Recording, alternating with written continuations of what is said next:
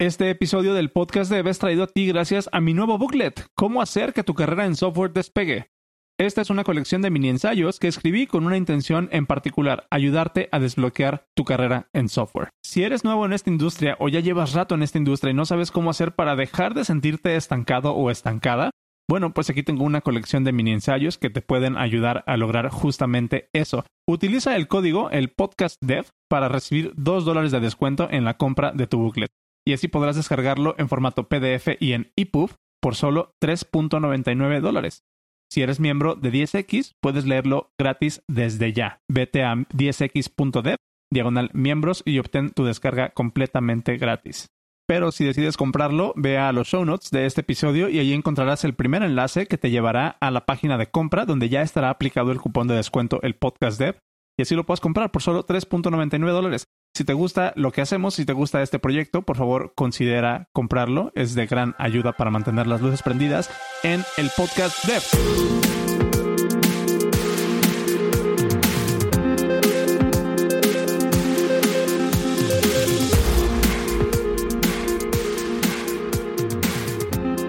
Hola, ¿qué tal? Te doy la bienvenida a esto que es el episodio número 105 de El Podcast Dev. Muchísimas gracias por estar aquí una semana más.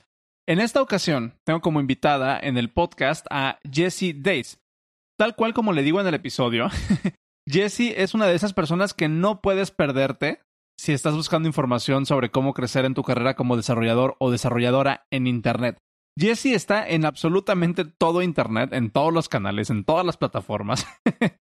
pero, pero no es queja. La verdad es de que el contenido de Jesse es uno de los contenidos más ricos y más nutritivos que te vas a poder encontrar en esta industria si es que lo que quieres hacer es crecer en tu carrera como desarrollador. Y pues nada, eh, por fin se me hizo eh, platicar con Jesse en una llamada, por fin eh, se me hizo tenerla como invitada aquí en el podcast y pues es la conversación que vas a escuchar a continuación. En esta conversación hablamos de cosas bastante interesantes desde mi punto de vista. Digo, si ya sabes qué es lo que, el tipo de preguntas y el tipo de, de, de, contenido que me gusta, pues te vas a sentir 100% en casa. Hablamos de eh, educación, hablamos de cómo eh, sobrepasar algunos de los retos que nos encontramos como desarrolladores en nuestra carrera. Hablamos sobre la importancia de tener, un buen líder y de ser un buen líder. Hablamos de muchísimas, muchísimas cosas que, que estoy seguro que te van a aportar muchísimo valor. Este es uno de los episodios otra vez que más he disfrutado. Creo que, creo que con cada invitado digo algo parecido. Pero bueno, qué, qué, qué afortunado soy entonces de que disfrute cada uno de los invitados que están aquí en el podcast.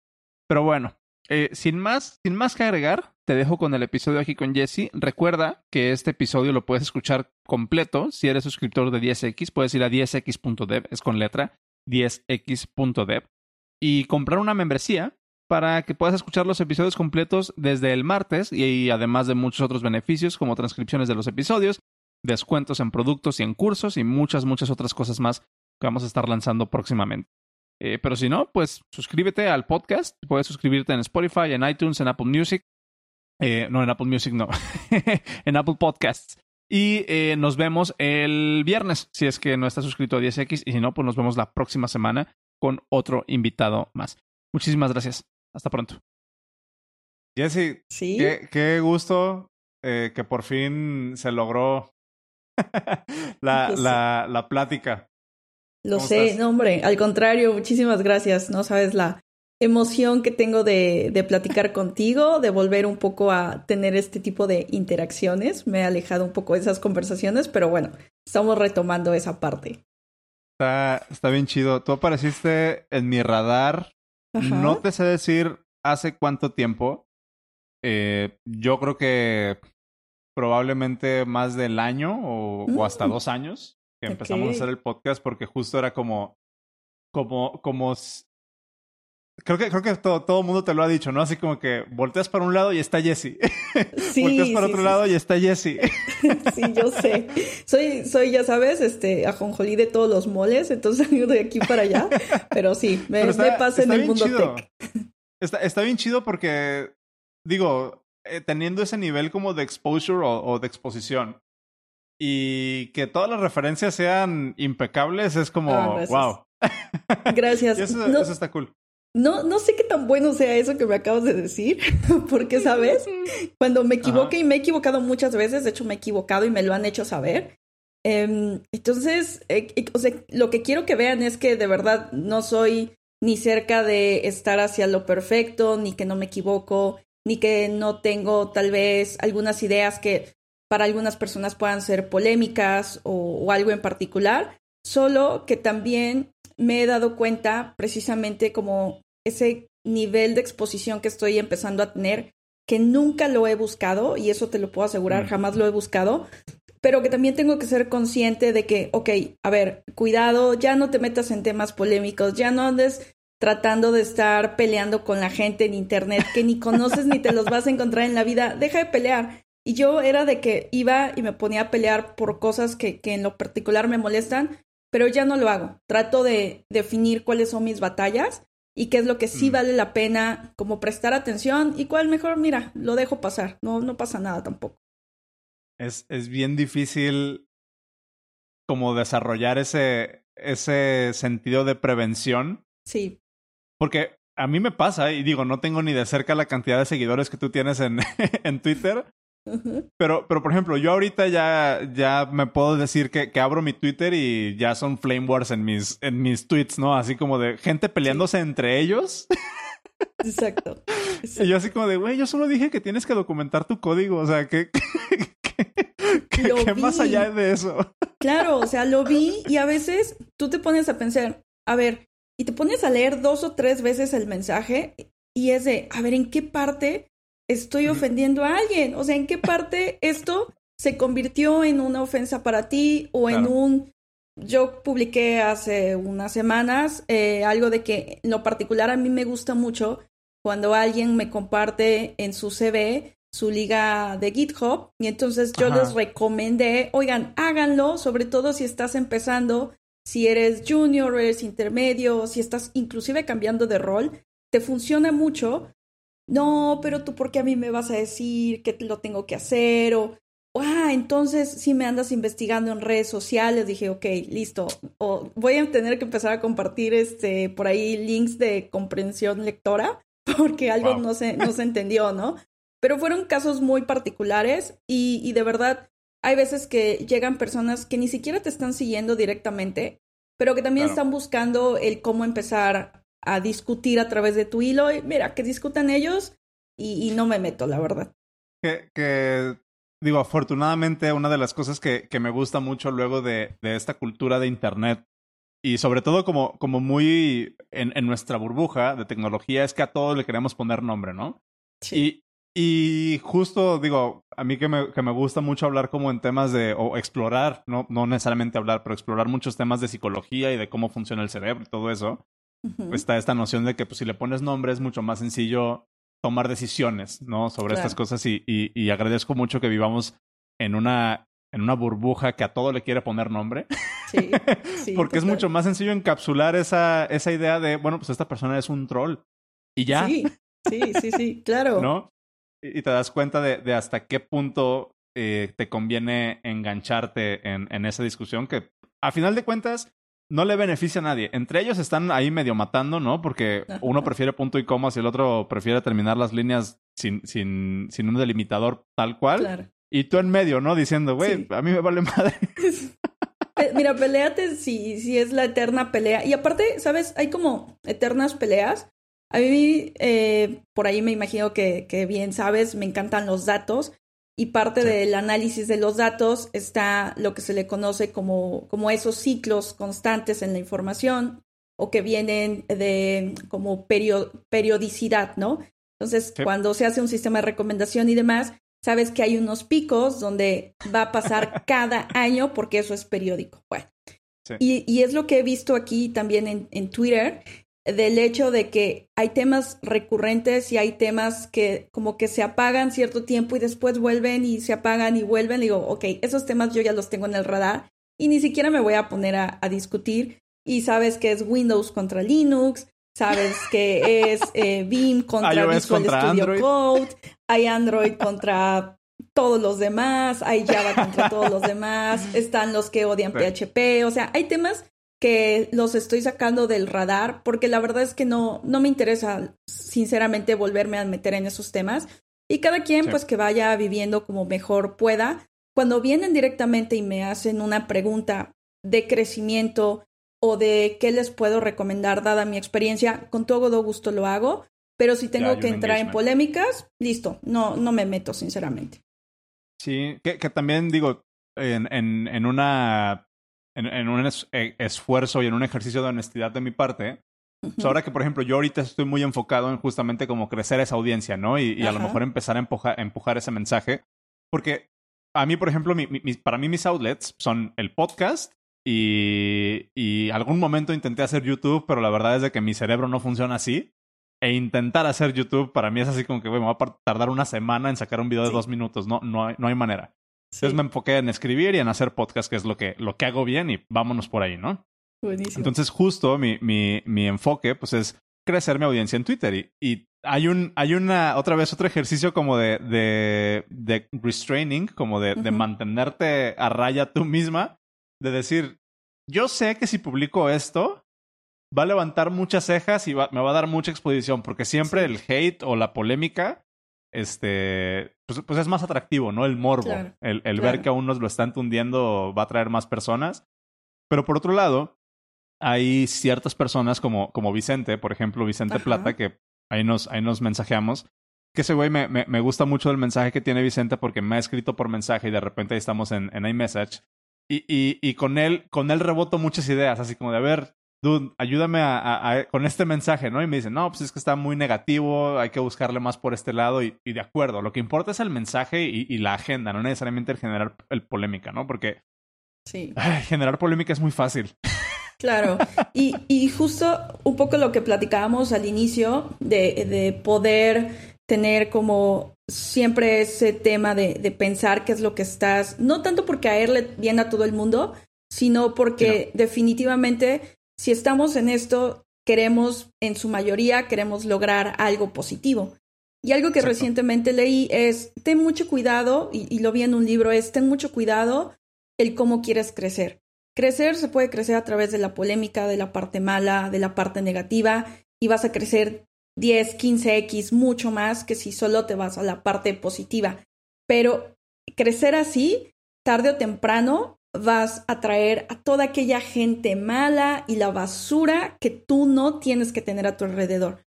Y en lo particular, a mí me gusta tener como ese círculo de confianza a mi alrededor con los que puedo rebotar esa idea y con los que tengo la confianza de que si me equivoco en algún sentido, yo sé que me van a escribir un mensaje directo y me va a decir, calma, no sigas, calma, no va por ahí. Y, y parte de ello, uno de ellos es Vicente, es Luján, que es mucho más duro, mucho más directo, pero me gusta mucho su, su comunicación en ese sentido.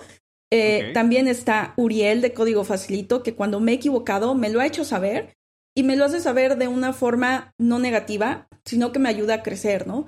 Y tengo así por ahí un par de cuentas que es de mensaje directo, no sigas, oye, te entiendo, pero es mejor que no continúes con esto.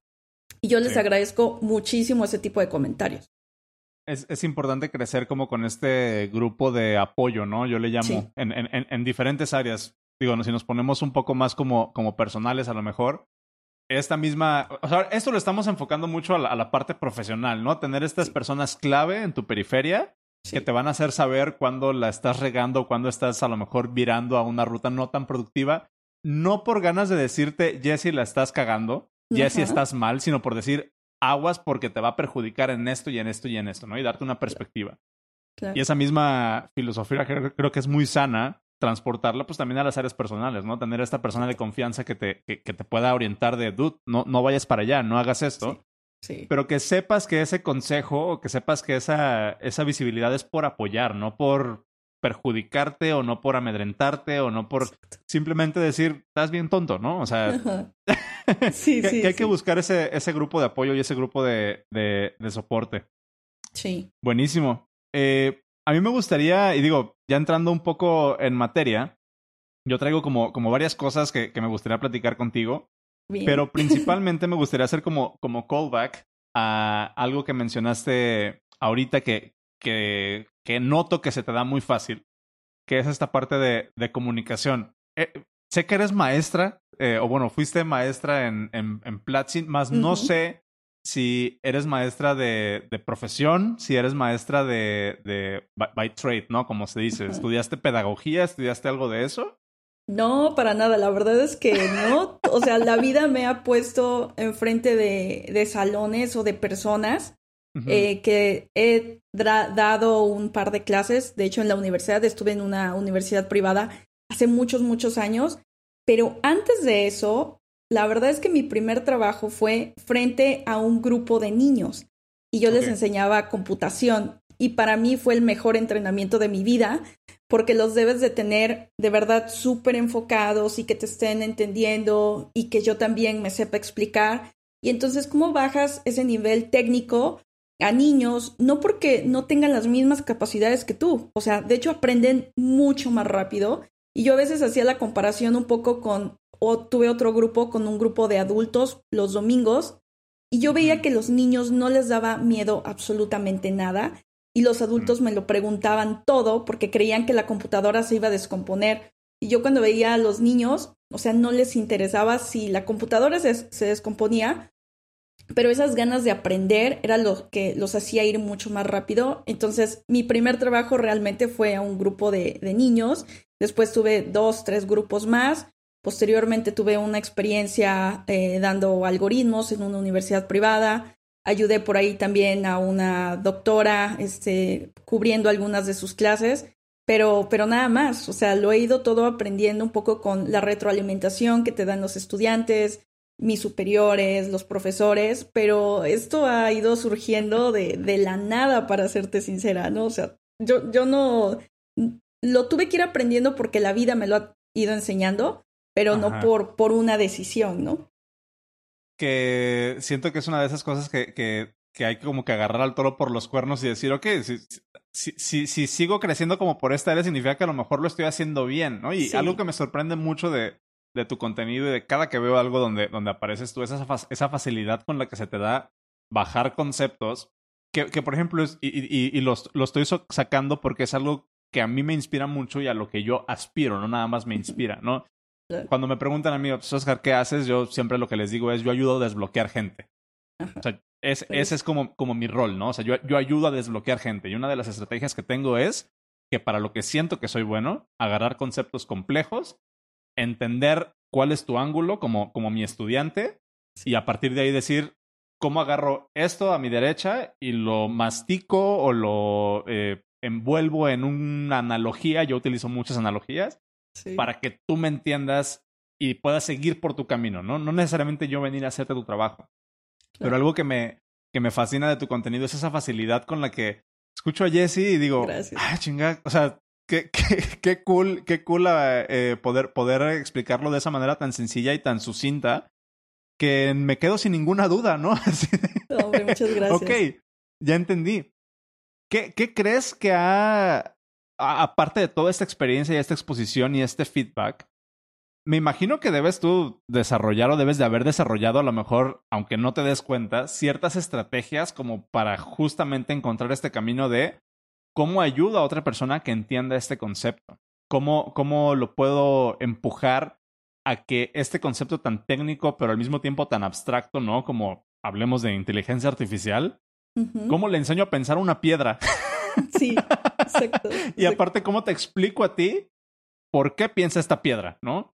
¿Qué, qué, has, ¿Qué, has, visto en ese, en ese ámbito, además de, de, de, la exposición y de este, de este feedback constante que estás recibiendo? Pues ahí la realidad es que eh, tanto la comunidad como la gente que me sigue, o sea, ellos me han ayudado, creo que ellos me han ayudado más a mí que yo a ellos a crecer. ¿En qué sentido lo digo? Cuando yo quiero aprender algo nuevo o estoy aprendiendo algo nuevo, X tema en particular, lo que lo primero que pienso es, ok, ¿me ha quedado lo suficientemente claro como para que yo lo pueda explicar en dos minutos? ¿O en un video? ¿O en un blog? ¿O en un tweet? Si mi respuesta es no, no me ha quedado lo suficientemente claro, entonces me pongo a estudiar más, trato de dividir las ideas, trato de dividir los conceptos y a partir de ahí digo, ok, me ha quedado suficientemente claro para que si me hacen una entrevista lo puedo explicar, si me piden que haga un post lo puedo explicar. Y entonces es esa idea constante de preguntarme, ¿se lo puedo platicar a la comunidad? Sí o no. Y me han ayudado mucho a crecer en ese sentido porque entonces tengo que aprender nuevas técnicas para mejorar mis habilidades de comunicación, de comprensión, de cómo puedo analizar mejor las cosas, cómo puedo ser más productiva, porque yo tengo mi vida, mi horario laboral, mi tiempo de estudio y además me gusta generar contenido. Entonces tengo que poder utilizar esos tiempos como muertos o un poco vacíos que llego a tener para ponerme a estudiar nuevos conceptos que sé que posteriormente me van a poner a, explicar o quieren que de cierta manera los explique. Y eso me ha ayudado mucho a investigar bastante, a leer, a aprender de otros youtubers, a empezar a ver algunas otras técnicas eh, como la regla de las cinco horas, ¿no? El dedicarte una hora diaria durante eh, cinco días para aprender un concepto complicadísimo y que la siguiente etapa sea mucho más fácil. Entonces, todo eso, sinceramente, es que me lo ha dado la comunidad por lo mismo de que se interesan en el contenido que, que yo comparto. Eso está, está buenísimo. Y hay otro componente detrás de todo eso que también lo, lo mencionaste hace rato, ¿no? Cuando dijiste, hay que, hay que hacer más lectura de comprensión, ¿no? que, es también este reto que no sé si tú te habrás eh, encontrado en esta industria, sobre todo como personas que hacemos contenido para desarrolladores. y, perdón, amigos que nos están escuchando, amigos y amigas, la, verdad es de que los desarrolladores tendemos a ser bien cabezadura, Jesse. Sí. O sea, tendemos a ser bien, o sea, bien, bien cuadrados en, en, ah, no, o sea, yo aprendo haciendo nada más y no me muestres otra, otra cosa, ¿no? O yo aprendo puro video y cualquier contenido que no sea lo que yo espero, este, se va para otro lado. Sí. Pero creo que inherentemente eso también pues afecta nuestra percepción del contenido que está todo, que, todo el contenido que está allá afuera, ¿no? Que es esta analogía otra vez que, que, podemos hacer. Sabes JavaScript y de repente ya todo lo quieres empezar a hacer con JavaScript. Sí. Pero, pero estás de alguna manera ignorando u obviando todo este universo más de herramientas, de pensamientos, de modelos mentales, de, de información que está allá afuera únicamente porque no te estás abriendo a otras maneras de consumir información. O las maneras de consumir información que tienes allá afuera como desarrollador, no las estás aprovechando lo suficiente, ¿no? Te quedas nada más con, el, con lo que entendiste, no con realmente intentar hacer un esfuerzo por asimilar el concepto, entender lo que te están diciendo e ir un poco más allá del texto. ¿Te has encontrado con esto? O sea, ¿qué, qué tan difícil o qué tan frustrante es para ti mapear esa, es, ese ROI, ¿no? O sea, hasta dónde llegas para, para decir, ok, a partir de aquí ya no van a entender nada. completamente porque inclusive yo era de esas personas. Yo hace años atrás era de las que solamente podía aprender a través de la documentación y no le gustaba consumir videos porque creía que me estaba quitando información valiosa de lo que yo podía llegar a entender, ¿no? ¿Y qué pasó? Que me di cuenta que tardaba mucho, que me llevaba el doble o el triple de análisis, que me quedaba solamente con la documentación oficial y entonces no veía algunos casos prácticos o casos de uso. Y dije, es que esto no puede seguir así. Y tampoco puedo encasillarme de que solo puedo aprender de esta forma, porque entonces me estoy perdiendo de la perspectiva de otros desarrolladores. Mm. Y ahora lo que a mí me gusta es, ok, documentación es mi fuente principal, eso no hay duda, pero me encanta revisar libros y me encanta revisar diferentes autores por lo mismo de las perspectivas, por lo mismo de la diferente experiencia que cada uno de ellos tenga. Me encanta ver videos cuando tengo que realizar o aprender algo muy, muy rápido. Es videos principalmente. O muy particular también, ¿no? Así como de, aprende este problema en cinco minutos. Exacto. Eh, y tiene que ser cuestiones muy, muy particulares, porque si no, entonces te quedas con lo que diga una sola persona y te olvidas de todos los otros problemas que están alrededor de esa persona que solo pasó por ese tipo de problemas. Entonces te pierdes una infinidad de información como no tienes idea, pero también el hecho de que, de que debemos de tener tanto, o ahora tenemos más bien tanta información alrededor, si tú te pones a consumir sin fin de información, es que nunca lo vas a aplicar a lo que tú tienes que resolver.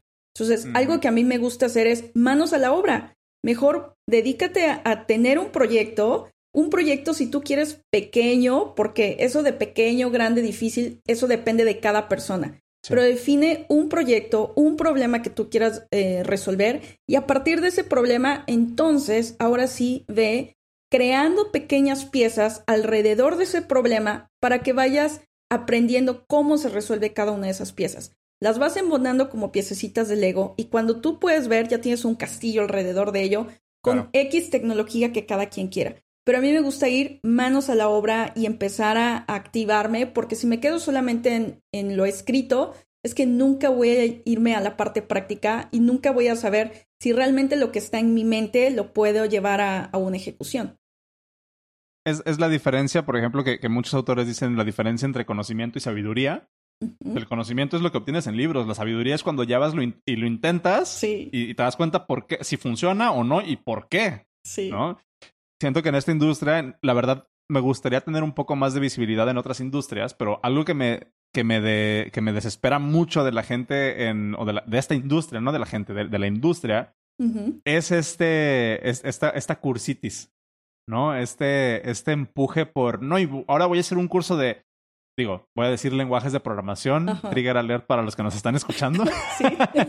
voy a tomar al mismo tiempo un curso de Laravel, uno de TypeScript, uno de Clojure uno de Elixir y aparte voy a aprender Kubernetes. O sea, tú me presentas ese slate de informaciones así como que, güey, ¿qué estás haciendo? Sí. O sea, que sí estás tomando cursos, pero ¿qué estás aprendiendo de todo eso, no? Claro, claro. O sea, ¿para qué lo estás, para qué lo estás tomando? Y, y ahorita todo esto que, que, que, dijiste me hace mucho sentido. Esta, esta filosofía de ir manos a la obra. Siento que hace mucho callback justamente a este a esta idea que yo he estado empujando y seguramente habrás visto alguno de mis tweets de pues duda, en algún momento tienes que cerrar los tabs de inserta nombre de, de escuela en línea aquí y ponerte a hacer algo, ¿no? O sea, es, es mucho más productivo. Deja tú para la industria, para ti como persona, es mucho más productivo llegar a una, a una entrevista de trabajo, por ser muy simplista, y decir, ¿sabes qué? Resolví este problema. Que decir, ¿sabes qué? Tengo tantas certificaciones de, de tengo tantos baches en, en tal plataforma. Es así como que, sí. Claro. Eh, literalmente me estás presumiendo que tienes una imagen, o sea, que te dieron un PNG. Digo, si fuera un NFT, a lo mejor tiene más, más valor, ¿no? Sí, claro, yo quiero. Pero si me estás poniendo nada más que, que tu logro es que conseguiste una imagen en una plataforma, por la mejor reputación que tenga esa, esa escuela o lo que sea, a mí no me está diciendo que realmente pasaste de tener conocimiento a tener sabiduría. Sí. Y esa es una barrera en la que muchas personas se quedan atrapados.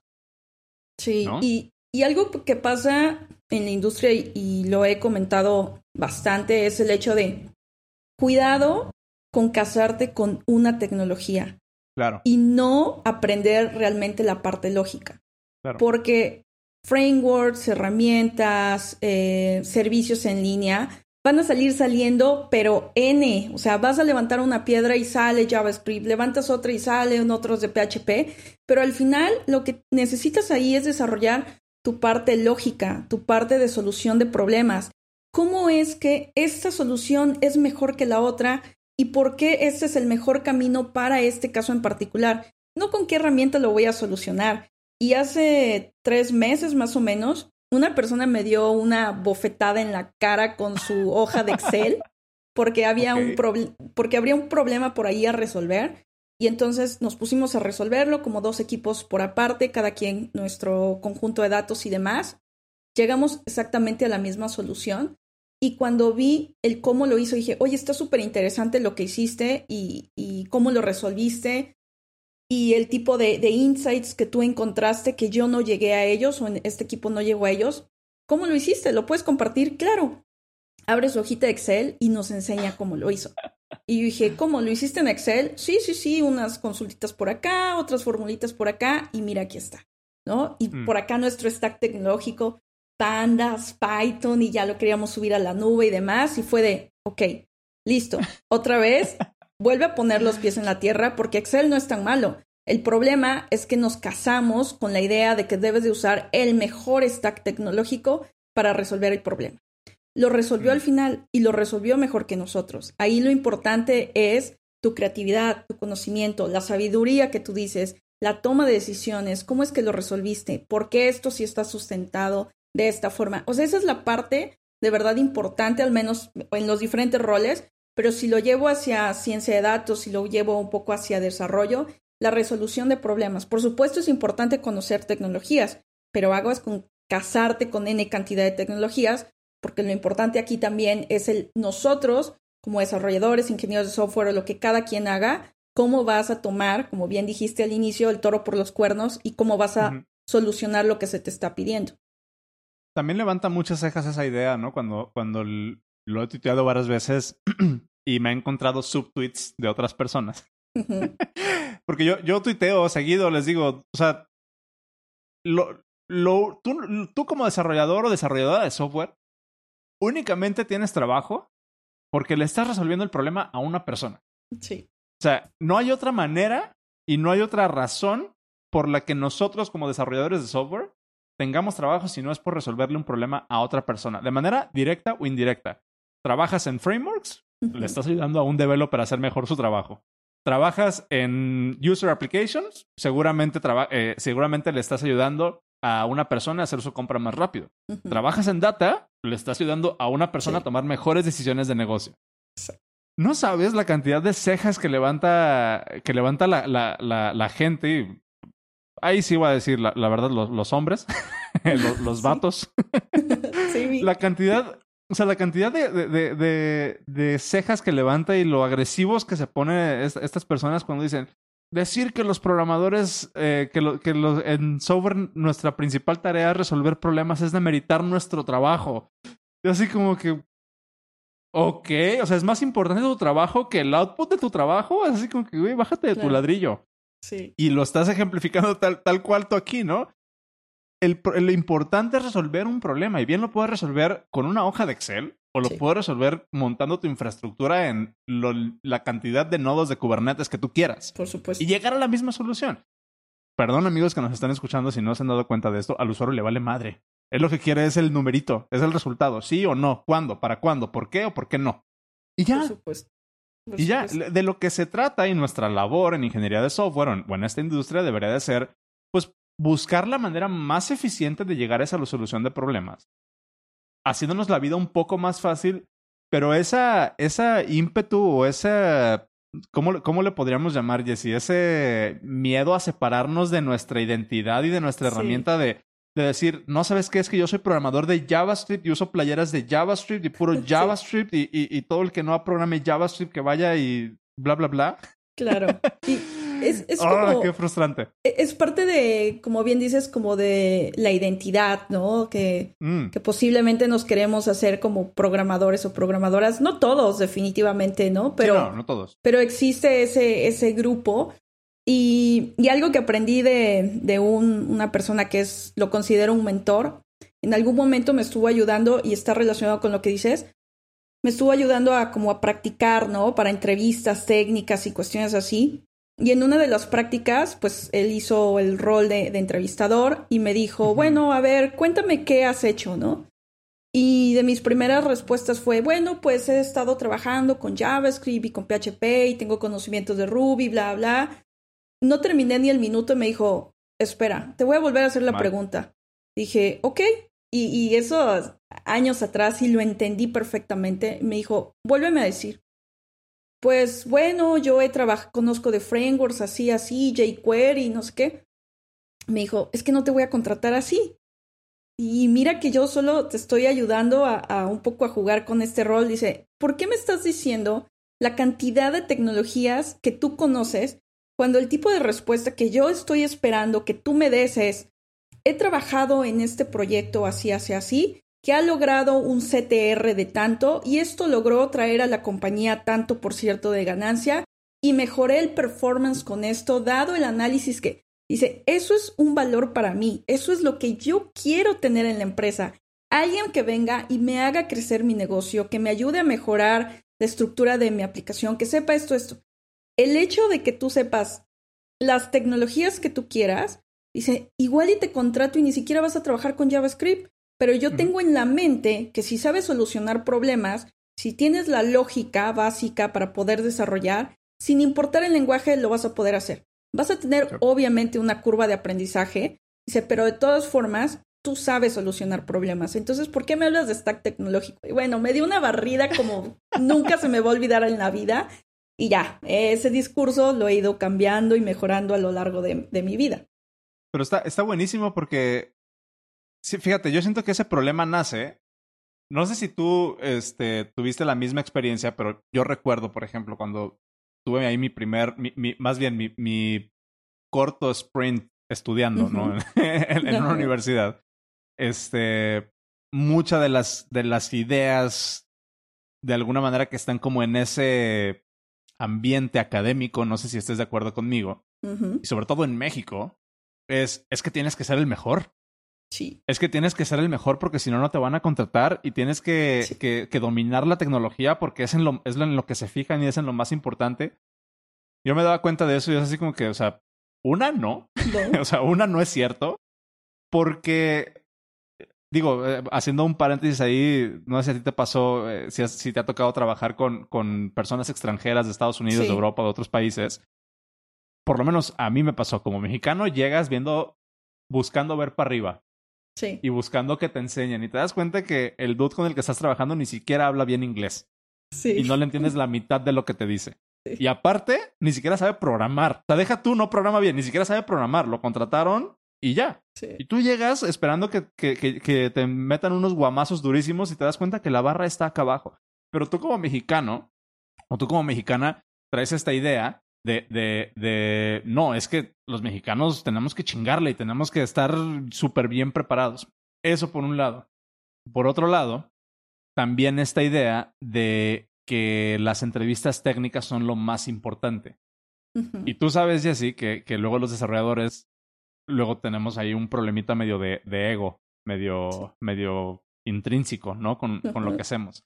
Y siento que muchas veces hacemos la entrevista o nos preparamos para la entrevista para pantallar. Sí. Ve lo chingón que soy técnicamente, ve lo mucho que sé técnicamente. Pero cuando te tocan así como de, sí, qué bueno que eres chingón técnicamente, pero no me estás ayudando a resolver ningún problema, ¿cómo quieres que te contrate? Y es ahí donde muchas personas se pierden en ese camino de, de, buscar trabajo. Y lo he visto, personas que técnicamente son muy buenas, pero cero empatía, cero sentido de resolución de problemas, cero habilidades blandas, ¿no? De, a ver, explícame qué es lo que estás haciendo, no nada más me digas, ah, no te preocupes. No, necesito saber porque es mi negocio y yo te estoy pagando a ti. Sí, sí, no, ah. yo, a, a mí me gusta, he llevado, me ha tocado hacer procesos de entrevista, o sea, estar de los dos lados eh, a mí que me hagan entrevistas y yo hacer también eh, esos procesos.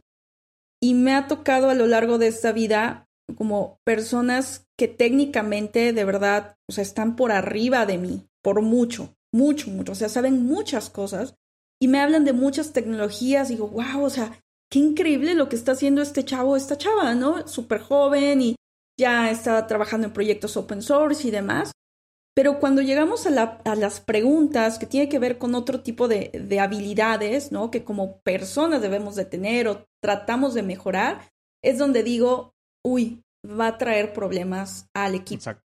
Uy, yo no creo que sea la persona adecuada para que entre a la empresa porque hay problemas de ciertos focos rojos que uno puede ir detectando y que hablas con los reclutadores y me dicen, oye, detecté el mismo foco rojo, vamos con alguien que tal vez sea intermedio, que tal vez sea junior o el, mismo eh, nivel senior o demás, dependiendo del rol, pero que hay mucha oportunidad de mejora, hay mucha oportunidad o tiene una apertura para escuchar, para recibir retroalimentación, para tener una excelente comunicación.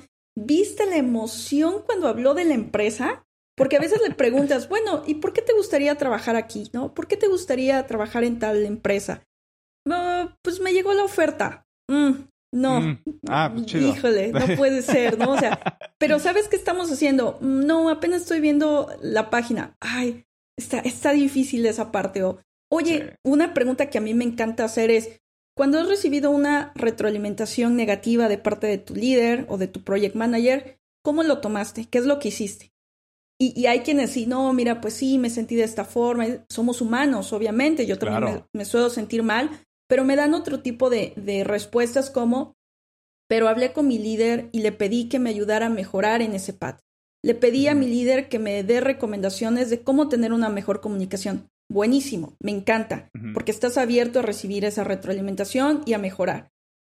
Pero por otro lado, y, puede ser muy bueno técnicamente, pero si la respuesta suele ser, no, es que yo también le dije a mi líder que él no sabe hacer las cosas y nos hasta nos peleamos en el estacionamiento, que fue una respuesta de alguien, que obviamente ni, voy a decir quién y ni me acuerdo quién, dices, ok, creo que no le voy a poder dar una retroalimentación que posiblemente no sea positiva, porque inclusive hasta me, yo voy a salir regañada, ¿no? Entonces, no tenemos que olvidar esas habilidades porque al final somos personas, no somos máquinas, somos seres que estamos sintiendo, que desarrollamos, sí, pero que también tenemos un uno a uno con otras personas, que somos parte de un equipo, que trabajamos todos en conjunto. O sea, es bien importante tener eso también en la mente, porque parte de las entrevistas también te evalúan por ahí no tienes que saber todas las estructuras de datos. Dependerá de la empresa, ese bloque en particular que, es súper importante para ellos, pero también no hay que descuidar lo demás. Y en las entrevistas uno se tiene que preparar, no solamente para estructuras, en general hay que prepararse con otro tipo de, de cuestiones que también yo, eh, desde mi punto de vista, son súper importantes. Sí, porque también está bien interesante cómo de repente podemos pensar que y bueno, pues hasta aquí vamos a dejar esta primera parte de la conversación con Jesse. Recuerda que si eres miembro de 10x.dev puedes terminar de escuchar esta conversación completa ya. Tienes tu enlace RSS privado en tu perfil de miembro. Te puedes ir a 10x.dev diagonal miembros y ahí vas a encontrar tu enlace privado eh, para que puedas suscribirte a tu RSS eh, del podcast y puedas escuchar los episodios completos. Además de eso, pues tienes acceso a muchos otros beneficios que estamos preparando como descuentos, descargas gratuitas, acceso a una comunidad privada, transcripciones, eh, vamos a estar completando las transcripciones pronto. Y pues nada, hay mucho contenido ahí. 10X queremos que sea una, una muy buena comunidad para ti y un muy buen recurso para ti. Eh, pero si no, pues puedes esperar al viernes y el viernes tendrás la segunda parte de esta, de esta conversación completamente gratis aquí en el podcast Nos vemos.